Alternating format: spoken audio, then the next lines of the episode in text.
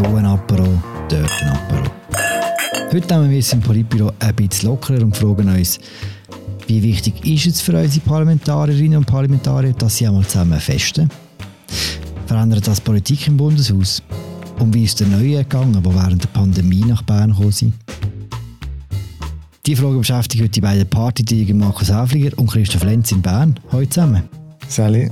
Hallo miteinander. Ich heiße Philipp Loser und das ist eine neue Folge vom Politbüro im Politik-Podcast von Tamedia. Zum Einstieg, Markus und Christoph, könnt ihr mir sagen, wie ein Tag während der Sommersession, die jetzt angefangen hat, die Woche normalerweise abläuft? Für Parlamentarier ist es so, dass man normalerweise am Tag Sitzungen hat, am Morgen zum Beispiel, dann hat man eine Mittagspause, wo vielleicht zwei Stunden, die verbringt man möglicherweise an einem Anlass, vielleicht im Bellevue oder vielleicht irgendwo sonst, im Radius von etwa 200 Meter rund ums Bundeshaus, wo eine Lobbygruppe, ein Verband, irgendeine Arbeitsgruppe oder so ein Thema hat. Dort verpflegt man sich auch. Am Nachmittag geht man vielleicht in die Fraktionssitzung oder wieder in den Rat und am Abend dann nochmal das Gleiche, irgendein Anlass, irgendein Treffen, ein Abendessen irgendwo in der Stadt. So ist es möglich. Es gibt natürlich auch jetzt, ich komme jetzt gerade vom Bundeshaus, es hat auch jetzt in der Mittagspause ein paar Einzelne, die irgendwie an einem Bündel sitzen und irgendein Votum noch vorbereiten, wo sie vielleicht noch sollten halt in dieser Session oder irgendwie Mails beantworten. Es machen sicher nicht alle immer so, wie du es skizziert hast. Gerade jetzt heute ist Stundstieg, ähm, es ist letzter Sessionstag von dieser Woche, viele gehen jetzt auch auf den Zug. Also so wie du es skizziert hast, würde ich sagen, ist es vor allem am Dienstag und am Mittwoch oder von der Session, wo wirklich wirklich über den Mittag und zum Teil am Abend äh, viel Anlässe und Sitzungen auch stattfinden. Und man kann sich als Parlamentarier dann auch wirklich sicher etwa zwölf Stunden am Tag irgendwo äh, beschäftigen, wenn man will, oder? Man sagt auch, dass ein Parlamentarier während der Session nie kochen muss eigentlich, oder? Stimmt das? Also, wenn er nicht will kochen, also nein, ich würde sagen, es kocht kein Parlamentarier während der Session. Oder entweder gehen sie, wie gesagt, einen von diesen Lobbyanlässen und lassen sich dann auch noch verpflegen, oder sie kommen ja dann die Spesenentschädigung für die Verpflegung trotzdem über. Oder sie gehen natürlich auch, in, gerade jetzt, gerade vorher, als ich dann war, gehen einige doch dann auch ins Parlamentsrestaurant, die sogenannte Galerie des Alpes, oder? Recht vornehm, auch mit sehr schöner Aussicht auf die Alpen und auf die Gurten und auf die Aare. Und dort kann man sich natürlich auch verpflegen, allerdings dem muss man es selber zahlen, das dann. Was man vielleicht als Ergänzung noch sagen kann, als Ausnahme zu der es muss niemand kochen Regel, es hat eine längere Zeit einen legendären Anlass gegeben, jeweils in der Wintersession, wo Parlamentarier selber gekocht haben unter Anleitung von einem Sternekoch in einem Privatrestaurant in der Altstadt für andere Parlamentarier. Dort haben die Parlamentarier durchaus müssen kochen, aber die meisten müssen es nicht, ja. Mhm. Also ich muss dich jetzt ein bisschen korrigieren, Christoph, weil ich bin als Journalist an dem Anlass, was du erwähnst, wo notabene von der Mikroamik veranstaltet worden ist, auch schon gewesen. Und ich zum Beispiel habe nie gekocht. Ich habe mich mit dann darauf beschränkt, ein Glas Wein zu trinken, während dann gewisse andere, die ein bisschen kochaffiner sind als ich, dann eben gekocht haben. Mhm. Essen und Trinken ist das eine bei so Veranstaltungen. Es geht ja schon immer um, noch um etwas anderes, oder? Es geht schon darum, Einfluss zu nehmen auf die Leute. Ja, auf jeden Fall. Und wie passiert denn das? Indem äh, an den alles informiert wird über ein bestimmtes Thema. Also, das sind häufig sind das wertvolle Informationen für Parlamentarier. Irgendwie die Woche haben die Economy Suisse, Swissmem und die Universitäten so über Herausforderungen in der Europapolitik geredet im Hotel Bellevue, wenn ich richtig informiert bin. Und so etwas ist natürlich einfach auch für Parlamentarier interessant, dass sie hören, was in der Wirtschaft, was in der Forschung, wo der Schuh druckt und welche Herausforderungen sich konkret stellen. So. Es ist aber auch selbstverständlich, dass die, wo die alles machen, wie jetzt in dem Fall die Economy Suisse, Absichten haben. Tatsächlich. es ist nicht so plump, wie man sich das vorstellen kann, dass dort vorne einer steht mit einer Liste, schaut, da haben wir die nächsten zehn Abstimmungen, da müsst ihr Ja oder Nein stimmen. Es funktioniert natürlich nicht so.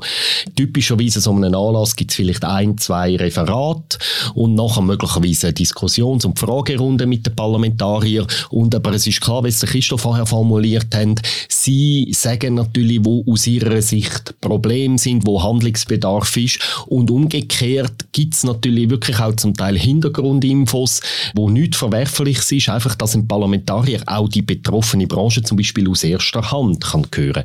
Und jetzt, du hast jetzt die Beispiel gebracht von der Wirtschaft. Es gibt auch ganz andere Lobbyanlässe, wo sich der Normalverbraucher wahrscheinlich nicht vorstellen kann. Also ich, in dieser Session ist zum Beispiel noch ein Lobbyanlass zum Thema 30 Jahre diplomatische Beziehungen zwischen der Schweiz und der Republik Armenien, oder?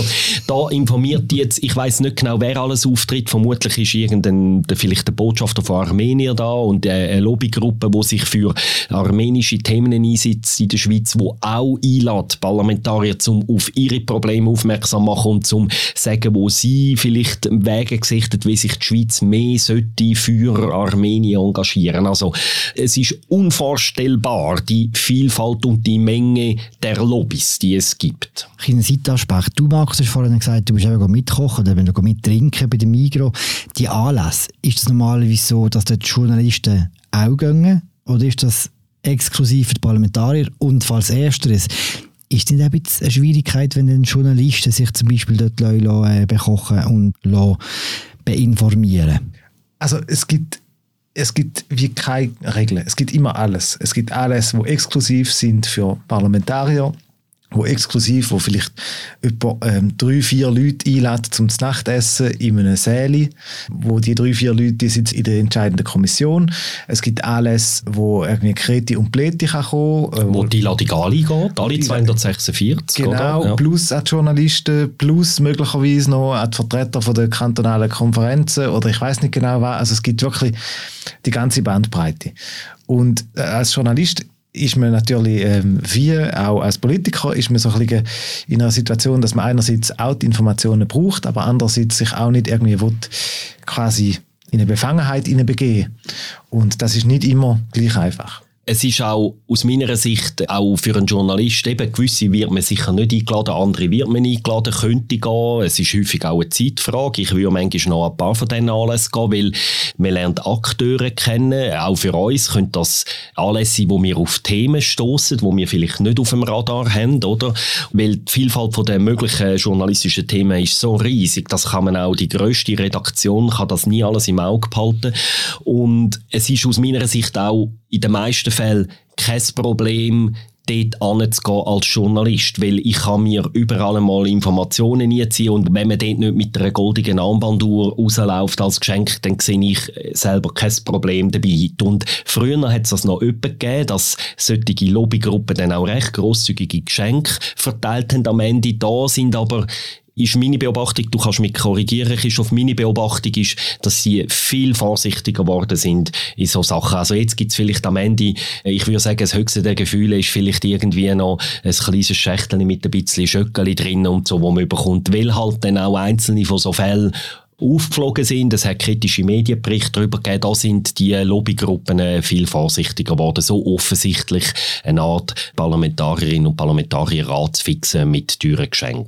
Was die beschreiben, ist der Normalfall während einer Normalsession.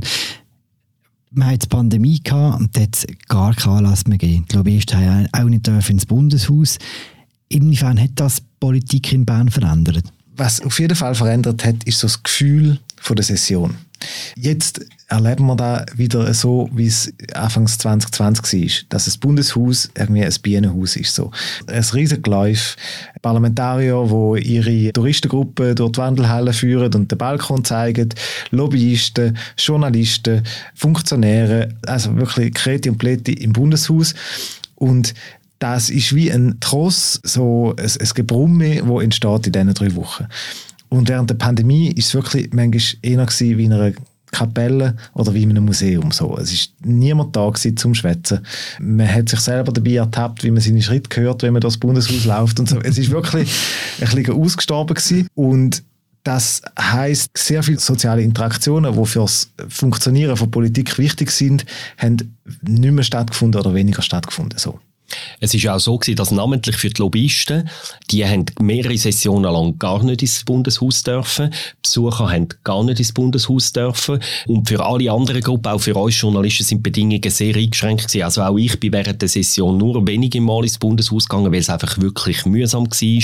Man hat zum Teil müssen Tests vorzeigen, man hätte irgendwie immer Masken tragen und so. Dann hat man angefangen, dass auch das nur noch per Telefon machen. Und auch Parlamentarier, das ist wirklich eine Art, sehr aseptische Art von Politik machen. Du hast einfach die paar Parlamentarier gehabt, die irgendwie in einem Saal geguckt sind und irgendwie den roten oder den grünen Knopf gedrückt haben. Und ringsum auch Treffen unter sich sind schwierig gewesen oder unmöglich im Lockdown. Beizen sind zu und eine Zeit lang ist ja das Parlament in Bern Expo gezügelt, wo das noch, noch aseptischer war, weil Tische hat man ganz weit auseinander können stellen und so. Also das ist wirklich eine krasse Art gewesen, wie das Parlament zwei Jahre lang etwa hat funktionieren.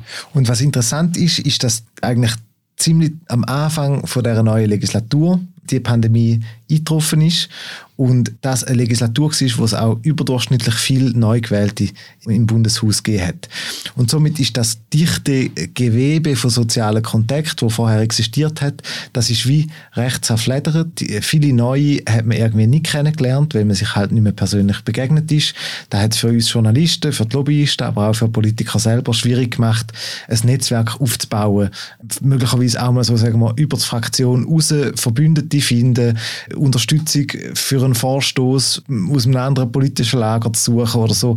Einfach weil das Gewebe nicht mehr da war. So.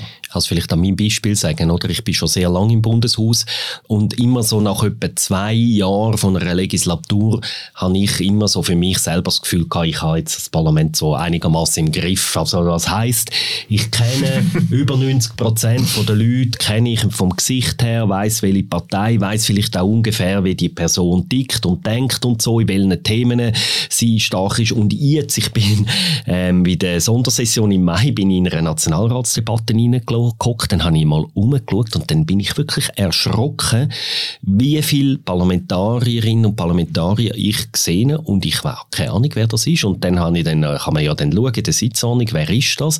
Und dann habe ich zum Teil erschrocken, dass ich zum Teil nicht einmal den Namen von denen schon gehört habe überhaupt. Oder? Aber gewählt sie gesehen?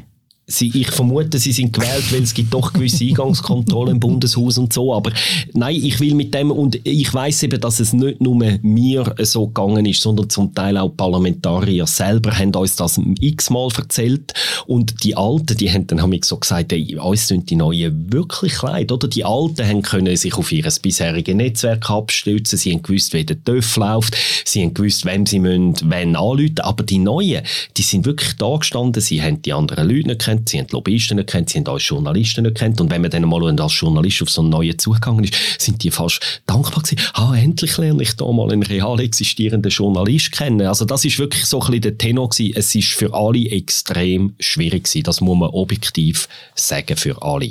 Deine Frage ist aber eigentlich, wie verändert die Politik? Mhm, genau. Und ich würde behaupten, eine Antwort darauf ist, dass zum Beispiel Kraft von der Exekutive und von der Verwaltung stärkt gegenüber dem Parlament. Weil das Parlament als Organismus irgendwie vom Austausch lebt, wo stattfindet innerhalb von der Kammer, innerhalb von der Leute, dass man sich nach der Sitzung mal nochmal über etwas unterhaltet oder so. Und wenn das nicht möglich ist, dann ist der Informationsvorsprung und quasi so der, der Prozessvorsprung, den die Verwaltung und der Bundesrat immer hat, äh, dominanter so. Also gewisse ältere Parlamentarier gegeben, oder äh, langdiente, denen hat es auch gefallen, dass sie plötzlich unter sich sind. Andere haben das vermisst. Wir haben hier den Christian Imag, SVP-Nationalrat, der das sagt. Ich habe den Eindruck, das Haus ist wieder offener geworden, vor allem für die Bevölkerung. Und das ist auch wichtig, oder? weil da hat die Bevölkerung nicht rein dürfen. Es hat keine, eine Zeit lang gar kein Lobbyist rein dürfen. Es war ein sehr ein strenges Regime. Gewesen. Und die Gefahr in dieser Zeit war so, gewesen, dass man wie sich entfernt von der mhm. Bevölkerung. Und das hat jetzt schon wieder, das hat extrem besser, aber es ist auch anstrengend. Oder? Eben, Ihnen gefällt es, dass mehr Leute Ja, ja, absolut. Es, es ist, man ist so oben kaputt. Man, ja, auch, ist auch gut so, oder? Man, man hat einfach immer den, den Geräuschpegel, man wird ständig abgelenkt, aber so muss es auch sein. Das, ist, das muss ein offenes Haus sein und wir sind da nicht irgendwelche abgeschottete Politiker, die irgendeine Entscheidungen treffen, die völlig, die völlig jenseits sind. Und wegen dem ist es eben wichtig. Markus Christi hat gesagt, hier eben, die Bevölkerung sei weit weg vom, vom Nationalrat und die Lobbyisten haben auch gefehlt. kann man es auch umgekehrt anschauen und sagen, weil die Lobbyisten weg sind, hat das Parlament unabhängig entscheiden Ich begegne dieser These häufig im Gespräch mit Leuten aus der Bevölkerung, dass sie finden, ja, die Lobbyisten, das ist eine Seuche, die beeinflussen unsere Parlamentarier und eigentlich müssten doch die Parlamentarier auf Bern gehen und dann irgendwo in der Käseglocke einfach das entscheiden, was das Beste ist fürs Land.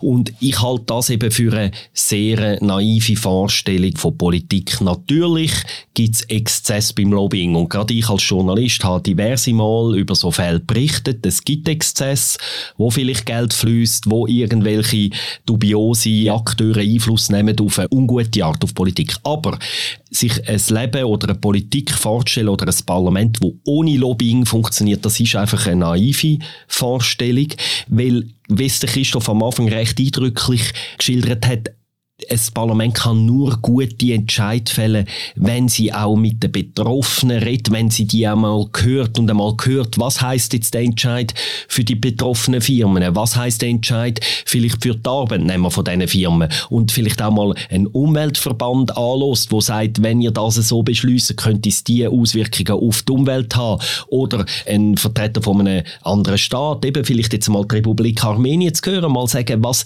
Schweizer Außenpolitik, was hat das für Auswirkungen auf ein Land wie sie? Und wenn das alles nicht mehr stattfindet, dann fallen irgendwelche verkopfte Entscheid gestützt auf ein Papier, wo, wie es der Christoph gesagt hat, wirklich nur noch eigentlich durch die Verwaltung eingespriesen werden und dann auf ein paar, auf ein paar Vorurteile basieren, wahrscheinlich, wo Parlamentarier sowieso schon haben. Und dann fallen die Entscheid nur noch gestützt auf solche Faktoren.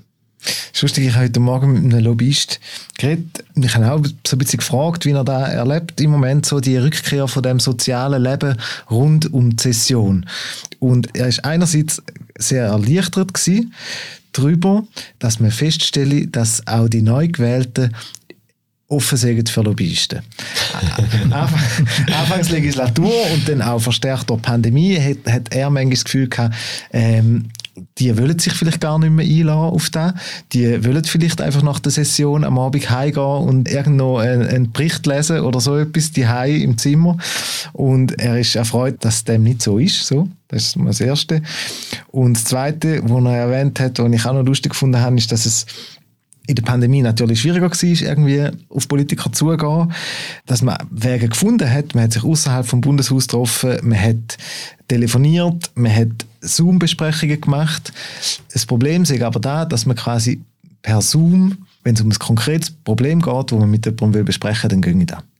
Aber wenn man so etwas ein komplizierteres hat, wo man mal sondieren will, wie sind so die Gefühlslagen, wie, wie ist die Temperatur von einem Thema, dann kann man da so viel besser machen in der Wandelhalle, indem man einfach mal so unkompliziert geschwind mit den Leuten sitzt und so eine persönliche Beziehung pflegt, wie am Telefon oder eben jemand in einen Zoom-Call einladen, wenn man nicht recht das Thema kann beschreiben kann. Also dort ist es für die Lobbyisten heute wieder viel einfacher und ich glaube, letztlich es gibt natürlich die Fälle von Exzess und so von übermäßiger Beeinflussung oder wo sich das Parlament also zum Akteur von einzelnen Partikularinteressen macht, aber generell führt es zu besseren Entscheidungen, wenn die Entscheidungen informiert gefällt werden. So. Das eine ist die Zusammenarbeit zwischen Lobbyisten und Parlamentariern, das andere ist der Kontakt unter den Parlamentarierinnen selber. Das hat er vorhin schon ein bisschen angesprochen. Ich würde jetzt gerne in einem zweiten Teil über das reden und zuerst hören was Martin Landolt, der ehemalige BDP-Präsident, genau zu dem sagt. Es ist extrem wichtig, nicht nur das lustig sehen, sondern auch, auch Gelegenheit außerhalb des Betriebs, am Abend oder in der Mittagspause sich mal austauschen. Äh, wenn das nicht stattfindet, und das haben wir erlebt, dann, dann reduziert sich eigentlich das Netzwerk und der Bekanntenkreis äh, auf die eigene Fraktion und allenfalls auf die Kolleginnen und Kollegen, die mit der Kommission zusammenarbeiten. Und alles andere bleibt außen vor. Und, und, das ist schon ein Qualitätsmerkmal von dem Parlament, dass man sich kennt, äh, auch auf der menschlichen Ebene kennenlernt und durch das vor allem hinter der Kulisse einen ganz freundschaftlichen und kameradschaftlichen Umgang pflegt. Das hat wirklich zwei Jahre lang gefehlt und das ist vor allem für die Neuen im Parlament, glaube ich, extrem heftig gewesen und de facto zwei verlorene Jahre gewesen. Das ist ja spürbar, man hat einen ganz anderen Bezug und einen ganz anderen Zugang zu Leuten, die man schlichtweg davor zwei Jahre knapp vom Gesehen her kennt hat und dort, wo die halbe Sichtshälfte gesehen hat. Mhm. Gibt es die Partys noch? Äh, meines Wissens nicht, vielleicht wäre ich altershalber nicht mehr eingeladen. Äh, aber es, es, geht nicht um das Party machen, oder? Gehört, gehört auch mal dazu, aber, aber es geht darum, mal, wenn man einen Anlass teilnimmt und dort einfach auch die Chance hat, andere Leute zu treffen, die man aus der Kommission nicht kennt und vielleicht nach dem Anlass noch schnell in ein Feierabendbier geht. Und, und einfach mal irgendwo, was, was, was machst du privat, was machst du beruflich und, und, und, und, und wer ist da und, und was bist du für einen? Das ist wirklich, wirklich zu kurz gekommen. Oder? Und, und ich glaube, das ist eben für, vor allem für die Jungen extrem her gewesen. Und, und nur schon der Einfluss von der Maske, ich, ich habe das nie gedacht, aber ich sehe jetzt Leute voll Gesicht und ich habe das Gefühl, ich sehe, der wird mal. der Martin Nandold sagt, es geht nicht ums Party machen, das gehört ja auch dazu. Also man weiß ja von gewissen Partys, wer auch dabei war, es gibt lustige Bilder im Blick gegeben.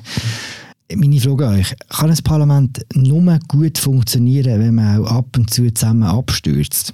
Also ich glaube persönlich, der Absturz ist nicht nötig, aber, ähm, aber ähm, es ist auch nicht äh, der Alkoholkonsum, der entscheidend ist. Aber ich glaube schon, dass es, dass es gut tut, wenn die Leute auch mal sich vielleicht mal miteinander noch einen Kaffee oder ein Bier gehen, gehen trinken oder gehen, zum Mittagessen, eben auch fraktionsübergreifend. Ich meine, wenn wir ehrlich sind, das erleben doch wir im Beruf auch. Es gibt doch eine bessere Basis auch für Zusammenarbeit, sogar in einem Büro und so, wenn man ab und zu sich mal vielleicht noch zu einem Mittagessen oder zu einem Weihnachtsessen sieht. Also ich sehe es ein bisschen auf dieser Ebene, oder? Und gerade die Parlamentarier, die sich vor den Kameras und vor den Mikrofons zum Teil wirklich saures geben, natürlich es hilft einem dann auch ein bisschen zu abstrahieren und irgendwo auch zu sehen, dass man eine gewisse Rolle spielt und vielleicht auch mal zu sehen, dass der andere vielleicht nicht alles nur schlecht meint, wenn man einmal in einem ungezwungenen Rahmen sieht. Also ich würde behaupten, das kann man nicht messen, das kann keine Politologin, kein Politolog nachweisen in den ausklügeligsten quantitativen Studien, aber ich behaupte, es ist wichtig, solche Sachen, damit die Chancen überhaupt dass vielleicht doch einmal noch könnte ein Kompromiss entstehen, ein bisschen grösser wird. Also da würde ich meinen, ist eine Voraussetzung dafür. Aber vielleicht siehst du das anders, Christoph. Nein, nein, ich sehe es ähnlich. Ich meine, es gibt ja auch den FC-Nationalrat oder was, wo so ein Anlass ist, wo wo der Politiker hilft, nebst dem polarisierten Tagesgeschäft irgendwie so das Verbindende noch zu sehen.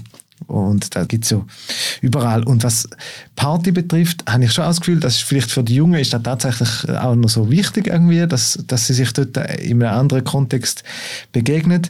Aber mein Eindruck ist, dass so quasi auf der Party-Amplitude wir schon, wir schon deutlich zurückgefahren Ja, massiv. So. Äh, Markus ist ja noch ein bisschen noch deutlich länger wie ich im Bundeshaus. Er könnte vielleicht noch mehr Geschichten erzählen.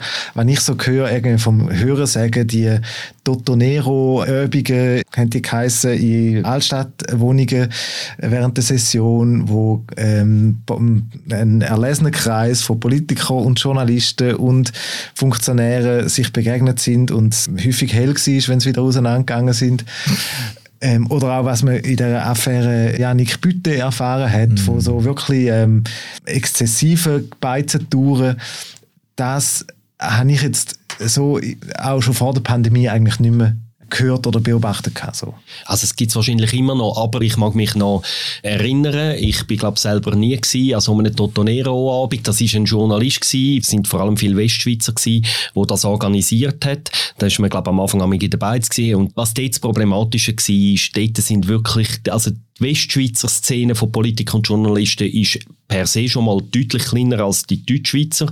Und wenn dann noch Westschweizer Parlamentarier und Westschweizer Journalisten wirklich so intensiv und dort ist der Begriff miteinander abstürzen wirklich einigermaßen adäquat gewesen. Das führt dann auch zu einer Verbrüderung und Verbündung, wo es schwierig nachher macht. Ich finde vor allem das größte Problem ist nachher für die Journalisten einigermaßen noch distanziert über die Politiker können zu berichten, wenn man am Abend vorher möglicherweise mit einem oder einer von denen zusammen ein Slow tanzen hat. Oder das ist dann ein bisschen das Grenzwertige.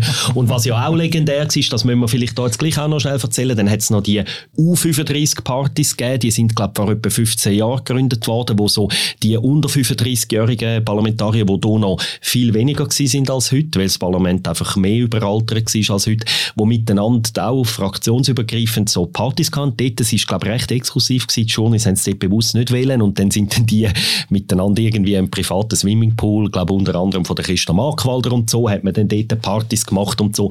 Und das ist, wie es dort genau zugegangen ist, weiß man nicht. Das ist aus meiner Sicht ein bisschen weniger problematisch, als wenn quasi eben Journalisten und Lobbyisten und Parlamentarier miteinander und so, wenn sie Politiker unter sich bleiben, die können ja machen, was sie wollen, so wie wir vielleicht auch mal ein Journalistenfestchen unter uns haben. Das Wort Slowdance habe ich schon ganz lange gehört. es ist auch schon so eine Weile her, die. Und es ist wahrscheinlich einfach auch mit, es ist wahrscheinlich auch mit ähm, ein bisschen meinem Jahrgang geschuldet vielleicht.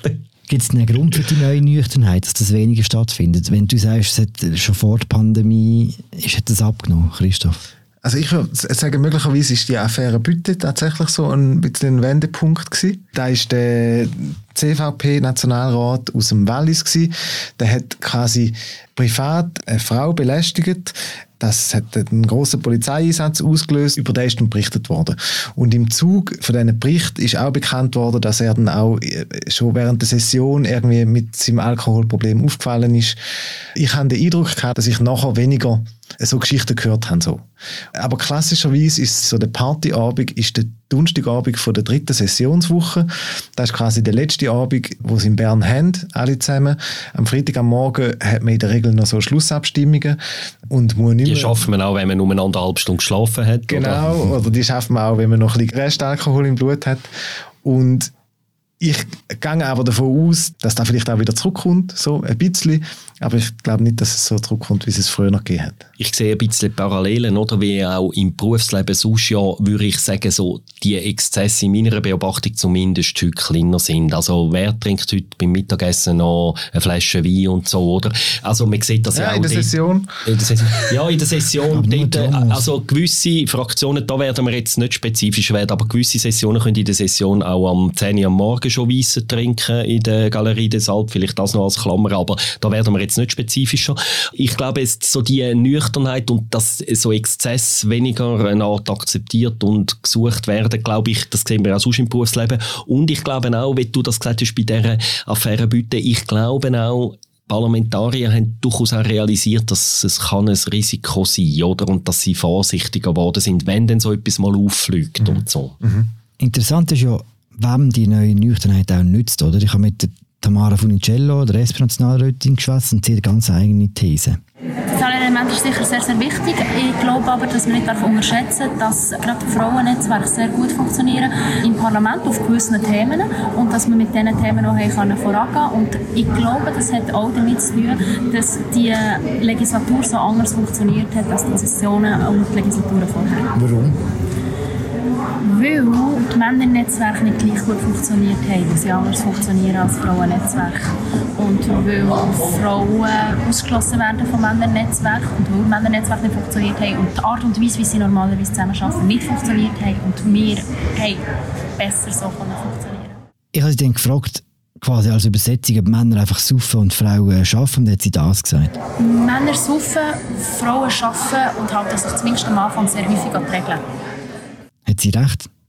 Halten sich Frauen mehr an die Regeln im Parlament? Ich glaube, sie hat die einen Punkt recht, nämlich, dass Frauennetzwerke das sind, wo aus meiner Sicht in dieser Legislatur einen qualitativ wirklich einen grossen Unterschied zu früher macht. Also mich dunkt dass Frauennetzwerke im Moment sehr effizient sind.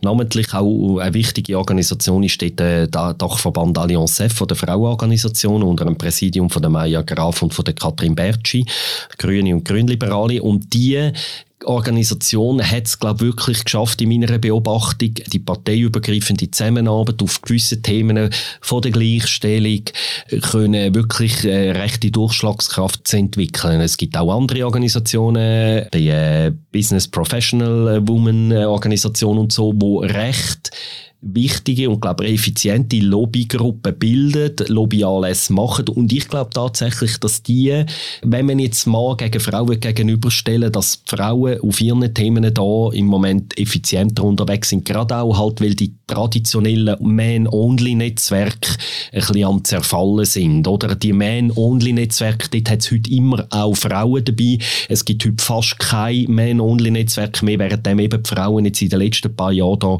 sich haben können organisieren. In dem Punkt hat sie recht. Beim Saufen und beim Schaffen da, äh, bei dem Punkt erlaube ich mir jetzt kein Urteil, ob sie recht hat oder nicht. Ich denke schon, dass da die Analyse grundsätzlich zutreffend ist. Gerade auch so, wenn jetzt der Markus vom Man-Only-Netzwerk redet. Eins von denen ist zum Beispiel so, es gibt so einen Kreis von Zigarrenrauchern im Parlament. Und die treffen sich irgendwie während der Session einmal, zweimal am Abend, irgendwie am 9 Uhr in der Davidoff Lounge oder so und rauchen dort Zigarren. Und das sind natürlich überwiegend Männer. Kennen aber auch Frauen dort gehen. Es gibt Frauen, die amigs gehen, genau, aber es sind wirklich stark mehrheitlich Männer. Und es sind in der letzten Legislatur, also nicht in der aktuellen, sind es teils auch wirklich so die sogenannten Movers and Shakers vom Parlament und in so einer Runde können natürlich weitreichende Entscheidungen gefällt werden oder vorgespurt werden. Und wenn die Gastronomie wegen einer Pandemie zumacht, dann äh, verschwindet die Plattform und dann leuchtet mir da ein, dass andere Netzwerke, die nicht äh, angewiesen sind auf irgendein Clublokal oder so, besser zur Geltung kommen. Wie in dem Fall, wo die, äh, Tamara Funicello erwähnt, Frauennetzwerk, genau. Die sagen, Tamara Funicello hat recht. Ihre Aussage bezieht sich fest auf den Kontext der Pandemie. Die Pandemie ist jetzt momentan einmal weg. Jetzt alles wieder so wie vorher? Ich habe das Gefühl, es wird wie im Berufsalltag sonst, es wird hybrider. Ich glaube schon, dass sehr viel von dieser Normalität zurückkehrt, dass die alles wieder gibt, Lobbyisten sind wieder da, die Journalisten sind wieder da. Und trotzdem, glaube ich, ähm, wird es wahrscheinlich nicht mehr ganz so wie vorher, weil man halt wirklich gemerkt, dass man gewisse Sachen halt vielleicht gleich auch äh, per Zoom oder so kann machen. Also ich habe das Gefühl, auch Parlamentsarbeit ist hybrider geworden, wie unser Arbeitsalltag hybrider geworden ist in der Pandemie. Ich glaube auch, so etwas, was man so könnte sagen, ist eigentlich so die ersten zwei Jahre nach den Gesamterneuerungswahlen, das sind in der Regel so ein die Phasen, wo man vielleicht ein bisschen der Honeymoon vom Parlament könnte nennen. So, wo man aufeinander zugeht, wo man Kontakte knüpft, sein Netzwerk erweitert. Und eigentlich kommen wir jetzt aus der Pandemie direkt schon fast ins Wahljahr rein, wo die Aggressivität wieder zunimmt. Da haben mir auch heute Politiker in der Wandelhalle gesagt, dass jetzt eigentlich Sport ist, um noch die nicht getrunkenen Bier und die nicht gegessenen Nachtessen alle noch nachzuholen, weil eigentlich sind mit irgendwelchen Leuten aus anderen Fraktionen, weil eigentlich ist man jetzt die Wahl am Vorbereiten und die Polarisierung, die findet schon wieder statt. So. Und man will jetzt nicht unbedingt dem anderen irgendwie noch helfen, seinen Vorstoß durchzubringen oder so etwas. Ich glaube, es wird anders so. Ich glaube auch, es wird eine spezielle Legislatur bleiben als Ganzes. Die Pandemie-Legislatur, das wird man nicht mehr können korrigieren und zurückdrehen. Und es sieht aber, das wäre dann ein Thema für ein anderes äh, Politbüro. Es wird auch, es sieht auch sehr viel danach aus, dass es eine weitgehend auch verlorene Legislatur ist und so. Und ja, ich glaube, sie wird wirklich rausragen oder speziell bleiben, auch wenn sie jetzt das nächste Jahr einigermaßen ohne Pandemie-Massnahmen können zu Ende führen.